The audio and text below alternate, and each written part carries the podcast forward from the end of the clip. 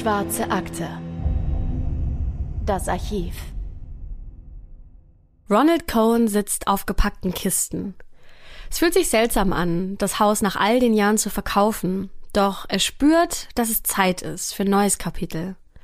So anstrengend das Packen auch sein kann, so schön ist es auch, das ganze alte Zeug nochmal durchzuschauen. Und was für Schätze da wieder auftauchen. Sachen, von denen er nicht mal mehr wusste, dass er sie noch hat.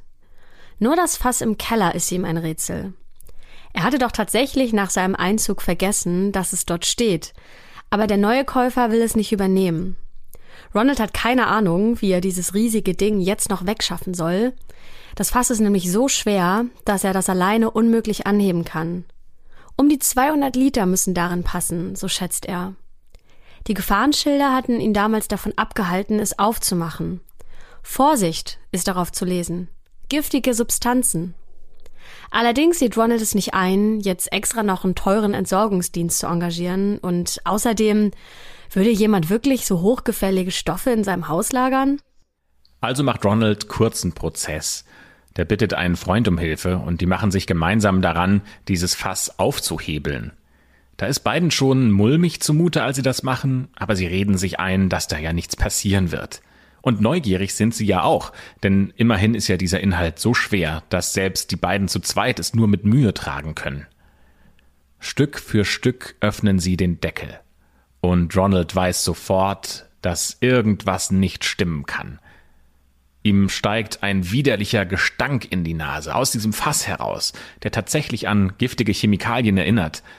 Und dieses Fass, das kann er sehen, das ist über und über mit Plastikkügelchen gefüllt – und mitten aus diesen Plastikkügelchen heraus ragt ein Schuh und eine weiße, leblose Hand. Ronald starrt auf die Hand, gefühlt eine Ewigkeit lang, dann setzt sein Verstand wieder ein, denn wo eine Hand ist, da gibt's wahrscheinlich auch einen Arm und sehr wahrscheinlich auch den Rest des ganzen Körpers. Und dann ist ja noch dieses schwere Gewicht dieses Fasses. All die Jahre lang, das kommt ihm jetzt in den Kopf, hat er mit einer Leiche im Keller gelebt. Und damit herzlich willkommen zu einer neuen Folge der Schwarzen Akte. Ich bin Anna. Und mein Name ist Christopher und schön, dass ihr wieder mit dabei seid zu einem klassischeren Fall der Schwarzen Akte. Nachdem wir letzte Woche nicht über einen Mordfall gesprochen haben, habt ihr jetzt schon mitbekommen, dass es äh, dieses Mal ein bisschen wieder härter zur Sache geht. Genau, das hat ja der heutige Einstieg gezeigt. Deswegen würde ich sagen, quatschen wir gar nicht lange drum herum und starten direkt. Und zwar gehen wir zurück zum 2. September 1999, als Ronald Cohen das Fass in seinem Haus in New York öffnet. Das Stahlfass steht nicht im eigentlichen Keller, sondern in einem flachen Zwischenraum, der sich unter dem Fußboden befindet. Das Ganze wird Kriechkeller genannt und diese Kriechkeller haben schon öfter eine unheimliche Rolle in den Fällen der schwarzen Akte gespielt. Für alle, die es nicht kennen, in diesem Kriechkeller laufen sämtliche Rohre und Leitungen entlang, was Ronald auch immer als sehr praktisch empfunden hat, da er für Reparaturen einfach nur vom richtigen Keller aus in diesen Zwischenraum hineinklettern musste. Und viele ältere Häuser, die haben eben so einen Kriechkeller, da er den Wohnraum dann auch gut vor Feuchtigkeit schützt. Es ist kein Ort, an dem man besonders häufig ist, und daher wundert es Ronald auch nicht, dass er dieses Fass da unten all die Jahre vergessen hat. Beim Anblick dieser Hand halten die beiden Männer inne. Voller Grauen blicken sie auf die krummen Finger, die sich da aus diesem Berg von Plastikkugeln herausschieben. Beiden ist schon klar, dass sie dieses Fass jetzt nicht weiter anfassen dürfen. Und das wollen sie natürlich auch gar nicht. Der Gestank ist unerträglich und die müssen sich zusammenreißen, um diesen Ekel nicht stärker werden zu lassen. Also lassen sie alles genauso stehen und liegen, wie sie es gefunden haben, und verständigen die Polizei. Als Ronald dann wie betäubt aus dem Kriechkeller hochklettert, da kommen ihm jetzt wahrscheinlich Gedanken durch den Kopf wie, will denn jetzt der Käufer überhaupt hier noch einziehen? Denn äh, dieser Käufer, der hat ihm fast eine halbe Million Dollar im Voraus gezahlt für dieses Haus.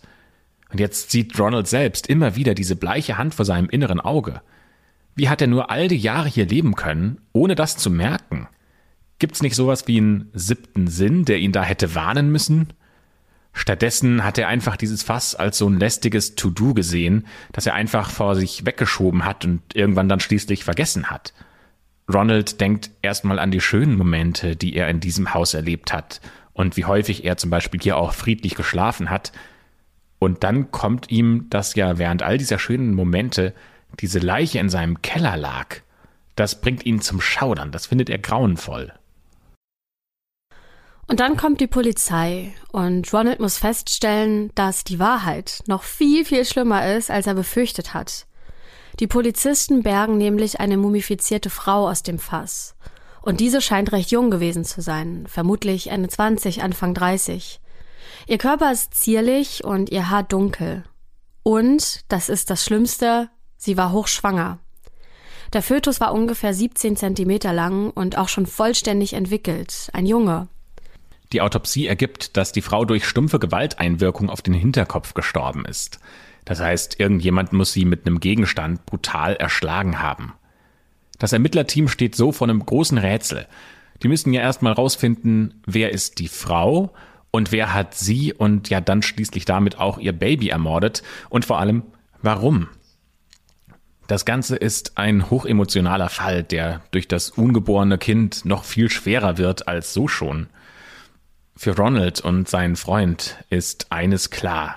Die werden diesen Anblick nie wieder vergessen können. Diesen Moment, in dem sie das Fass aufgehebelt haben und gemerkt haben, was sie da eigentlich gerade entdeckt haben. Aber auch für die Polizisten ist es nicht leicht, denn die haben jetzt die Verantwortung, einen Mörder zu finden und zur Rechenschaft zu ziehen. Und wer weiß, vielleicht gibt's ja irgendwo noch viel mehr Fässer. Der Kleidung der Frau nach zu urteilen, muss sie lange vor den 90er Jahren gelebt haben. Denn der Stil, der passt nicht in diese Zeit. Vermutlich stammt sie sogar aus den 60ern. Das heißt, sie muss über 30 Jahre in diesem Fass gelegen haben. Ihr Verschwinden ist also mittlerweile Jahrzehnte her und daher vielleicht sogar längst vergessen. Ja, aber wie geht man jetzt mit solchen Ermittlungen in einem alten Fall vor? Allen Beteiligten ist klar, dass es essentiell für den Erfolg der Ermittlung ist, die Leiche erstmal zu identifizieren und herauszufinden, wer diese Frau eigentlich wirklich war. Dem Aussehen nach zu urteilen, könnte die Frau aus Südamerika stammen. Sie ist zierlich, hat dunkles Haar und, das ist ein interessantes Detail, das die Autopsie ergibt, sie hat Gold an den Vorderzähnen. Diese Entdeckung stützt die Vermutung der Ermittelnden, denn Goldzähne sind in Südamerika weit verbreitet. Doch wirklich weiter hilft ihnen diese Information jetzt auch nicht. Was halt extremes Glück für die Ermittlungen ist, ist, dass der Körper der Frau noch extrem gut erhalten ist. Denn dadurch, dass er in diesem Fass war, war der Körper über all die Jahre luftdicht verschlossen und ist somit quasi mumifiziert worden. Eigentlich, das kennt man ja so, ist Mumifizierung eine Technik, die absichtlich angewandt wird, um einen Körper oder einzelne Körperteile zu konservieren, wie zum Beispiel in Ägypten das ganz häufig gemacht wurde. In diesem Fall geht allerdings die Polizei davon aus, dass das keine bewusste Mumifizierung war, sondern einfach nur ein Versehen. Denn wenn jemand eine andere Person umbringt, dann äh, will man ja im Regelfall dafür sorgen, dass diese Leiche nicht gefunden wird oder zumindest nicht so gut erhalten, dass da vielleicht noch Spuren des Täters dran zu erkennen sind. Es könnte also sein, dass bei dem Plan des Mörders irgendwas schiefgegangen ist dass die Leiche vielleicht äh, in diesem Haus und in diesem Fass nur zwischengelagert werden sollte. Immerhin ist das Fass so schwer, dass der Mörder alleine es wahrscheinlich nicht transportieren konnte. Daher musste dieses Fass möglicherweise am Ort des Verbrechens bleiben. Und diese Vermutung bringt dann natürlich einige Menschen direkt ins Spiel, die früher mal in diesem Haus gewohnt haben, aber zu den früheren Bewohnern des Hauses, da kommen wir gleich. Die Polizei findet nämlich noch andere Dinge in dem Fass. Nachdem sie die Körperflüssigkeiten entfernt haben, finden sie unter anderem noch grüne Farbe, eine Plastikblume und ein feuchtes Adressbuch. Und auch wenn das Adressbuch auf den ersten Blick nicht mehr lesbar erscheint, so lassen sie es dennoch von Spezialisten untersuchen. Das dauert natürlich seine Zeit, vor allem da die Seiten ja erstmal trocknen müssen, bevor sie von den Kriminaltechnikern untersucht werden um dann diese Eintragung, die gemacht wurden, wiederherzustellen. Dass die Frau ein Adressbuch bei sich trägt, das ist erstmal nichts Ungewöhnliches, denn in den 60er Jahren, da gab es natürlich noch kein Internet und wer in Kontakt mit Freunden oder Bekannten bleiben wollte, der hat halt die Adressen und auch die Telefonnummern analog in der Tasche mit dabei getragen. Aber auch das Fass selbst liefert wichtige Informationen. Markierungen auf dem Stahl zum Beispiel weisen darauf hin, dass es seit 1965 für den Transport von Farbstoffen hergestellt worden ist. Das heißt, die Schätzung mit den 60er Jahren, die scheint schon mal richtig zu sein. Und die Farbstoffe erklären auch die Warnhinweise, die man auf dem Fass lesen kann. Auf dem Fass ist noch gut zu erkennen, dass es an eine Firma namens Melrose Plastics geliefert worden ist. Das Unternehmen stellt Plastikblumen und Bäume her und tatsächlich stammt auch die Plastikblume in dem Fass von eben dieser Firma. Und vor diesem Hintergrund sind auch die vielen Plastikkugeln zu erklären, mit denen das Fass gefüllt ist. Es liegt also auf der Hand, dass Melrose Plastics genau solche Kugeln benutzt haben muss, um ihre Produkte herzustellen. Damit gibt es zumindest schon mal den ersten Anhaltspunkt. Allerdings fehlen noch einige Puzzleteile, um tatsächlich den Mörder zu ermitteln. Hat der Mörder was mit der Firma zu tun? Oder ist die Verbindung nur zufällig, weil der Mörder gerade kein anderes Fass zur Hand hatte oder nur dieses eine in der Gegend besorgen konnte? Und vor allem, wie kommt denn dieses Fass in diesen Keller, in diesem Privathaus? Das wiegt 150 Kilo mit der Leiche zusammen. Das ist deutlich zu viel, um das alleine zu transportieren, geschweige denn in diesen Keller heben könnte. Wäre das nicht dem Besitzer des Hauses aufgefallen, wenn jemand so ein schweres und großes Fass einfach in seinem Kriechkeller versteckt? So ein Transport passiert ja nicht mal eben so. Es sei denn, der Besitzer des Hauses war zu diesem Zeitpunkt nicht zu Hause oder der Besitzer muss daran selbst beteiligt gewesen sein. Und hier kommt wieder Ronald ins Spiel. Also der Mann, der das Fass gefunden, geöffnet und die Polizei alarmiert hat der neun Jahre lang in dem Haus gewohnt hat, ohne zu ahnen, dass sich der tote Körper einer Frau direkt unter seinem Fußboden befindet. Doch kauft die Polizei ihm seinen Schock und die zufällige Entdeckung wirklich ab? Oder spielt Ronald vielleicht hier irgendwas vor? Tatsächlich besteht bei den Detectives kein großer Zweifel, denn sie glauben ihm. Der Mann, der vor Ronald in dem Haus gelebt hat, der ist nämlich deutlich interessanter. Der Mann heißt Howard Elkins. Und Howard war einmal Miteigentümer einer Fabrik. Und diese Fabrik heißt Melrose Plastics. Aha, also haben wir schon mal den ersten Verdächtigen. Aber es wäre jetzt fatal, einfach direkt zu ihm nach Hause zu fahren, an seiner Tür zu klingeln und ihn mit diesem Verdacht zu konfrontieren. Denn wenn Howard das wirklich war, dann wiegt er sich ja jetzt noch in Sicherheit. Denn dieser Mord, der ist Jahrzehnte her. Warum soll der damit rechnen, dass ausgerechnet jetzt jemand bei ihm auftaucht? Und noch haben die Ermittler ja keinen Beweis, die auch vor Gericht Bestand haben könnten. Die wissen immer noch nicht, wer die Frau ist, und sie können Howard kein Motiv und auch den ganzen Mord nicht nachweisen. Also müssen sie erstmal noch tiefer graben, damit sie wasserdicht sind, bevor sie dann tatsächlich einen Verdächtigen festnehmen. Und dafür kommt jetzt wieder das Adressbuch ins Spiel. Denn die Kriminaltechnik hat es tatsächlich geschafft, das Buch wieder so weit wiederherzustellen, dass sogar einige Einträge oder zumindest Teile davon wieder lesbar sind. Das heißt Namen und Nummern. Dazu haben die Techniker mit Vergrößerungen und Spektralvergleichen gearbeitet. Natürlich mit äußerster Vorsicht, damit das empfindliche Papier nicht zerstört wird.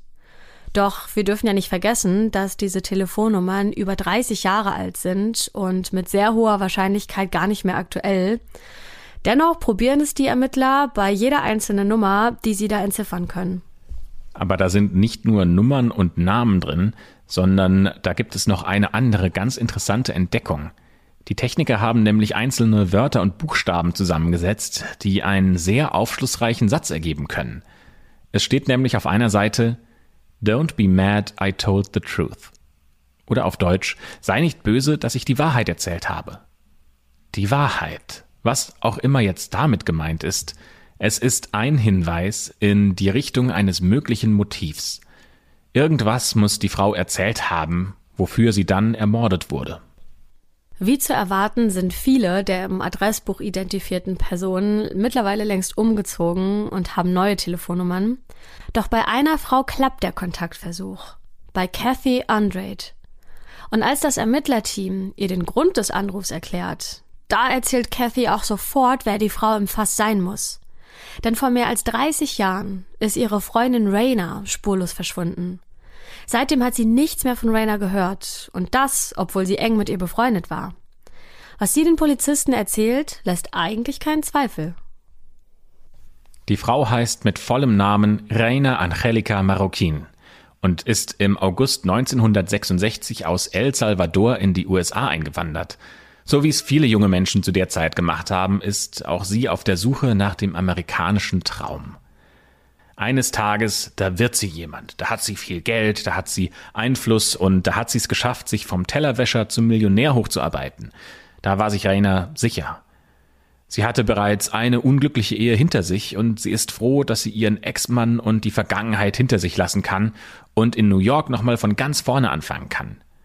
Das Einzige, was ihr Probleme macht, ist, dass sie ihre Familie, ganz besonders ihre Mutter und ihre Schwester vermisst. Deswegen schreibt sie ihnen regelmäßig Briefe. In einem Englischkurs lernt sie dann Kathy kennen und die beiden freuen sich schnell an. Rainer kennt noch nicht so viele Leute in der neuen Stadt und ist natürlich froh über diesen neuen Kontakt. Rainer besucht die High School of Fashion Industries und ist froh, dass sie zudem noch einen sicheren Job hat. Zwar gehört die Herstellung von Plastikblumen und Bäumen jetzt nicht gerade zu ihrer Lieblingsbeschäftigung, aber immerhin bietet Melrose Plastics ihr die Möglichkeit, für sich und für ihren kleinen Sohn Geld zu verdienen. Rainer vertraut Kathy an, dass sie wieder schwanger ist. Zwar hat der Vater ihr versprochen, sie zu heiraten, aber Raina, die zweifelt an dem Versprechen, denn der Vater ihres Babys, der ist bereits verheiratet und er hat sogar schon Kinder, sogar drei Stück. Jetzt weiß Raina nicht, was sie tun soll. Die hat ja selbst schon einen Sohn und kann aber ohne einen Papa, der sie unterstützt, kein zweites Kind durchbringen. In ihrer Verzweiflung greift sie dann zum Telefon, ruft bei ihrem Liebhaber an und erzählt dessen Ehefrau von der Affäre ihres Mannes und was die Konsequenz ist, nämlich ein neues Leben, das da entsteht. Daraufhin wird der Mann so wütend, dass er droht, Raina umzubringen. Und das ist das Letzte, was Kathy von ihrer Freundin weiß, bevor Raina für immer verschwindet. Auch Rainas Familie hört nach dem Vorfall nichts mehr von ihr. Für 30 lange Jahre. Obwohl Rainas Familie in El Salvador alles tut, was an ihrer Macht steht, um sie zu finden. Sie haben zum Beispiel Suchanzeigen in lokalen Zeitungen geschaltet, doch Raina bleibt verschwunden. Und auch in New York kann Kathy nichts ausrichten, obwohl sie mehrfach die Polizei davon zu überzeugen versucht hat, dass irgendwas Schlimmes geschehen sein muss. Es lege kein Hinweis auf ein Verbrechen vor, sagen sie ihr, das muss sie sich immer wieder anhören. Als Raina verschwindet, ist sie gerade einmal 27 Jahre alt. Aber wer ist dieser Mann, mit dem sie das Verhältnis hatte? Dummerweise kann Kathy sich nicht mehr an den Namen erinnern, das ist ja auch schon eine ganze Weile her. Aber die Ermittler, die haben schon eine Idee. Denn Melrose Plastics, diese Firma, das ist die Verbindung zwischen Rainer und dem Fass. Und irgendwie scheint diese Firma ein zentrales Element in diesem Mord zu sein. Also fangen sie an zu forschen, was es damals in dieser Fabrik für Klatsch und Tratsch gegeben hat. Und sie finden tatsächlich einige ehemalige Angestellte in der Hoffnung, dass sich irgendjemand noch an Rainer erinnern kann.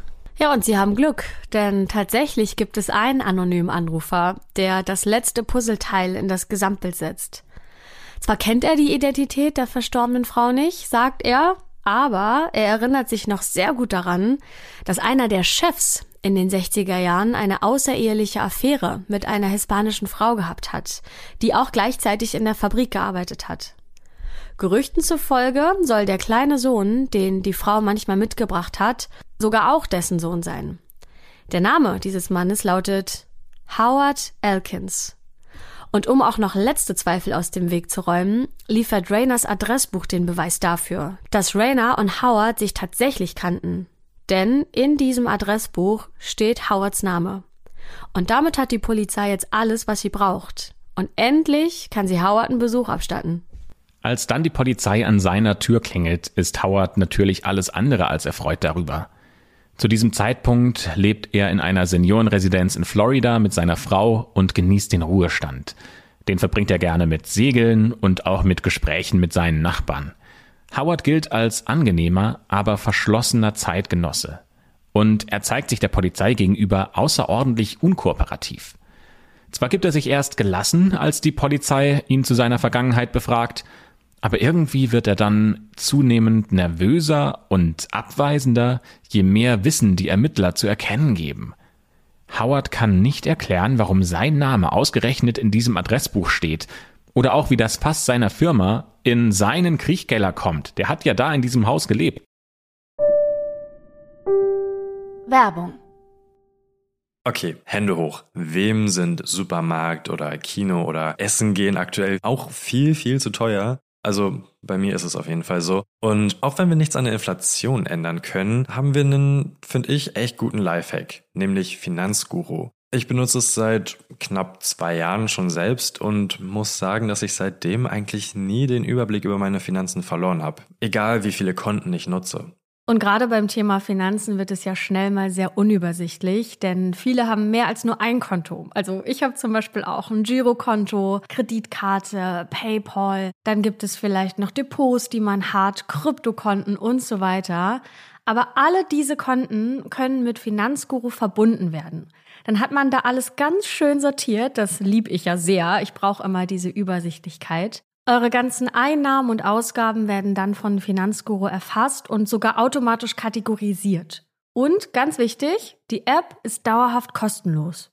Und wie schon gesagt, ich finde, man kriegt einen viel besseren Überblick, als wenn ich in das jeweilige Bankkonto reingucke. Dadurch, dass Ein- und Ausgaben automatisch kategorisiert werden und dann auch so süße Bildchen immer noch dazu bekommen, ist es visuell, finde ich, sehr, sehr ansprechend gemacht und viel besser als so ein langweiliges Bankkonto. Außerdem könnte man auch mit einem Klick Verträge in der App kündigen. Mir wurde zum Beispiel letztens gezeigt, dass mein Stromanbieter ja viel günstiger sein könnte. Habe ich natürlich sofort gekündigt und gewechselt.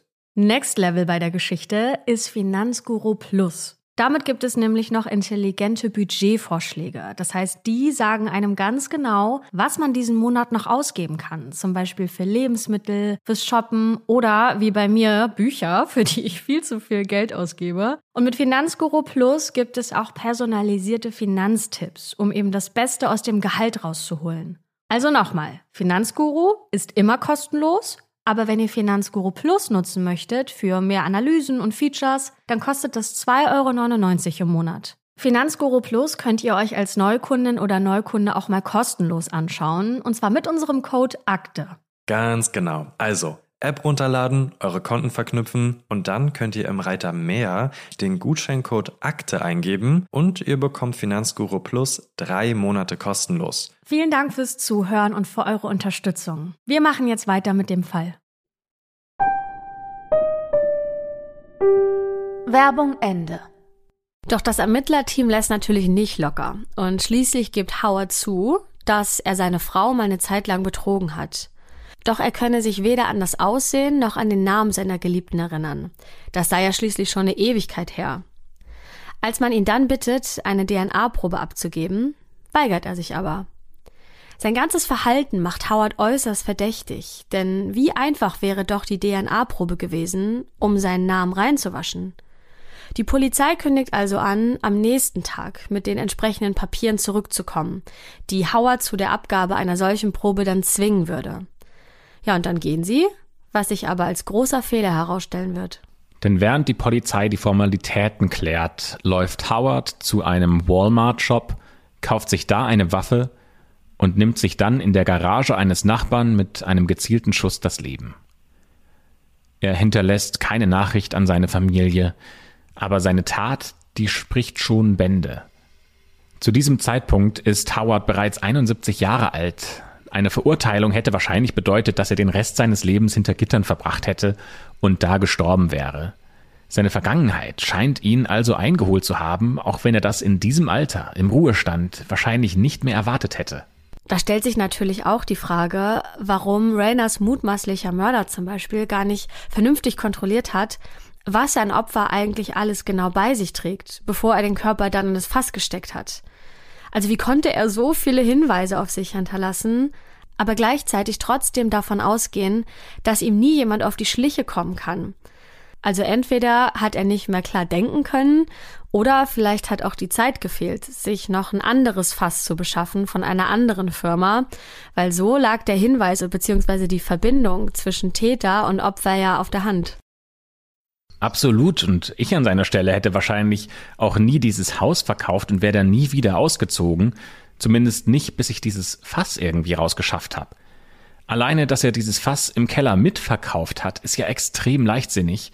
Allerdings äh, hätte er wahrscheinlich ja auch irgendwie seiner Frau erklären müssen, warum er nicht mit ihr nach Florida in die Seniorenresidenz ziehen will, wenn jetzt alle Kinder groß und ausgezogen sind und die beiden einfach noch ein angenehmes Leben in den letzten Lebensjahren verbringen wollen. Also vielleicht hat es sich einfach nicht ergeben, dass er dieses Fass loswerden konnte. Die Polizei sieht seinen Selbstmord auf jeden Fall als Geständnis an. Und nach seinem Tod nehmen sie dann eine DNA-Probe, einfach um Gewissheit zu haben. Und tatsächlich, die Analyse ergibt, dass Howard mit einer Wahrscheinlichkeit von 99,9 Prozent der Vater von Rayners ungeborenem Kind ist. Alle, die Howard und die Familie kennen, sind total überrascht über diese plötzliche Wendung. Und Nachbarn lassen sich in Zeitungen zitieren, dass sie ihm diesen Mord niemals zugetraut hätten, denn die Elkins sind doch eine ganz wunderbare Familie.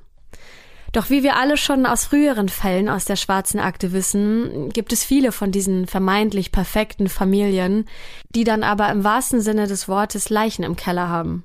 Aus all den Informationen, die die Polizei hat, können sie jetzt einen möglichen Tathergang rekonstruieren. Aber so richtig hundertprozentige Gewissheit werden sie nie haben, weil ja alle Beteiligten nicht mehr leben. Aber von dem, was die Polizei weiß, verliefen Rainers letzte Minuten folgendermaßen. Rainer ruft bei Howards Frau an und erzählt ihr von dieser Affäre und dem Kind, das sie bald gebären wird. Ganz bestürzt und unsicher, ob äh, sie tatsächlich das Richtige getan hat, ruft Rainer dann bei ihrer Freundin Kathy an. Die versucht dann vergeblich, die aufgebrachte Freundin zu beruhigen und verspricht, dass sie vorbeikommt. Allerdings bis sie zu Rainer hingefahren ist, da ist die schon gar nicht mehr zu Hause. Vermutlich hat Howard Rainer zeitnah nach diesem Anruf in die Fabrik bestellt, als seine Wut und sein Ärger und seine Enttäuschung noch frisch war.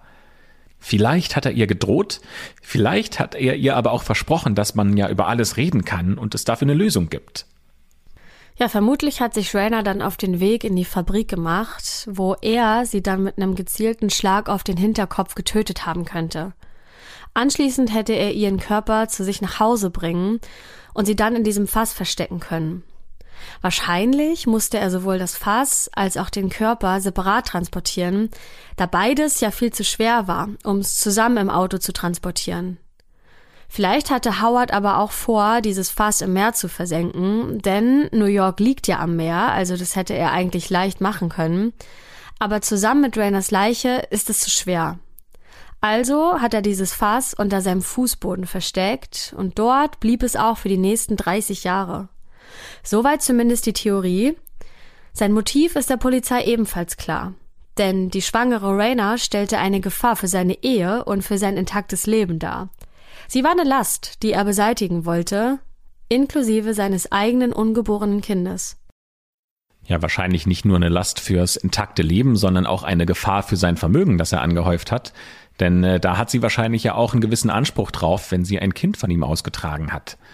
Ja, aber damit ist die Geschichte noch lange nicht vorbei. Denn ein Reporter macht Reinas Familie in El Salvador ausfindig, wo er ihre Mutter und ihre Schwester trifft. Seit über 30 Jahren leben die beiden Frauen mit der Ungewissheit, was denn jetzt genau mit Reina passiert ist. Und endlich erhalten sie die lang ersehnten Antworten, die sie eigentlich auch befürchtet haben. Reinas Mutter ist mittlerweile 95 Jahre alt und die erzählt, dass sie sogar von ihrer Tochter geträumt hat, von Reina in einem Fass der Körper von Reina wird zur Beerdigung nach El Salvador geflogen und ihre Familie hat jetzt die Chance abzuschließen. Ihre Mutter sagt, Jetzt weiß ich, dass sie bei mir ist. Sie kam wie eine Taube zurück nach Hause geflogen. Es ist so, als hätte sie nur darauf gewartet, dass ihre Tochter zurück nach Hause kommt. Denn einen Monat später nach der Beerdigung stirbt die 95-jährige Frau und verlässt die Erde in dem Wissen, dass sie ihre vermisste Tochter doch nochmal wiedergesehen hat. Doch nicht nur für Rainers Familie und Freunde hat der Mord eine krasse Wendung in ihrem Leben bedeutet, sondern auch für die Familie von Howard. Ich meine, stellt euch das nur mal vor. Ihr findet nach Jahrzehnten der Ehe heraus, dass euer Mann eine Affäre hatte und seine Liebhaberin aber anschließend umgebracht und in eurem Haus versteckt hat, wo ihr die ganze Zeit mit euren Kindern gelebt habt. Oder dass euer Vater, zu dem ihr euer Leben lang aufgeschaut habt, eigentlich ein Mörder sein soll, der sich dann aber auch noch selbst umbringt. Ja, das ist schon unvorstellbar, wie man mit so einem Wissen klarkommen soll. Und häufig berichten die Medien ja vor allem nur über die Angehörigen des Opfers. Doch es ist ja noch mal eine ganz andere Art oder auf ganz andere Weise schlimm, wenn du dich plötzlich auf der Seite des Täters wiederfindest. Wenn die Gedanken losgehen und du dich fragst, ob du nicht doch irgendwas hättest merken müssen. Tatsächlich wurde Howard auch nie offiziell verurteilt. Deswegen dürfen wir ihn hier rechtlich gesehen auch gar nicht Mörder nennen. Aber jeder ist jetzt frei, seine eigenen Schlüsse aus dem zu ziehen, was die Polizei herausgefunden hat und wie Howard selbst darauf reagiert hat. Ja, und es ist auch echt krass, wenn man mal darüber nachdenkt, wie Rainers Verschwinden so lange unentdeckt bleiben konnte und warum die Behörden in den USA nie aktiv nach ihr gesucht haben, obwohl auch die Eltern und äh, die Geschwister aus El Salvador versucht haben, alles in Bewegung zu setzen, um herauszufinden, wo sie äh, geblieben ist. Aber als eine von mehreren Millionen Immigranten in den USA ist sie, so empfinden es zumindest die Angehörigen, einfach durchs Raster gefallen. Was aus Rainers erstem Sohn geworden ist, das ist unklar. Es ist weder bekannt, wo er lebt, noch was aus ihm geworden ist. Und da bleibt nur zu hoffen, dass er durch die Berichterstattung über den Fall vielleicht den Kontakt zu seiner leiblichen Tante in El Salvador herstellen konnte und dass er liebevolle Eltern gefunden hat, die sich seiner angenommen haben. Vielleicht hat er sich ja auch bewusst dazu entschieden, nicht an die Öffentlichkeit zu treten. Wir werden es jedenfalls nicht wissen und das ist auch okay so. Und damit endet der heutige Fall der schwarzen Akte. Wir haben eine Leiche in einem Keller gefunden und konnten den Weg ziemlich gut zurückverfolgen zu einer Person, die sehr wahrscheinlich, aber nicht zu 100 Prozent geklärt der Täter ist. Ja, die Folge war ein bisschen kürzer und hat einen sehr wahrscheinlichen Täter gefunden. Das habt ihr uns häufig geschrieben, dass ihr euch wünscht, dass wir mehr ähm, aufgeklärte Morde hier besprechen. Und äh, der fällt ja fast in diese Kategorie, auch wenn wir das nicht so hundertprozentig ähm, sagen dürfen, weil es ja keine äh, rechtskräftige Verurteilung dafür gab. Deswegen hoffen wir, dass euch diese Folge gefallen hat. Schreibt uns gerne ein Feedback bei Apple Podcast in die Bewertungen oder bei Instagram, da heißen wir Schwarze Akte. Und dann freuen wir uns, wenn ihr auch nächste Woche wieder einschaltet, wenn wir eine neue schwarze Akte für euch öffnen. Bis zum nächsten Mal.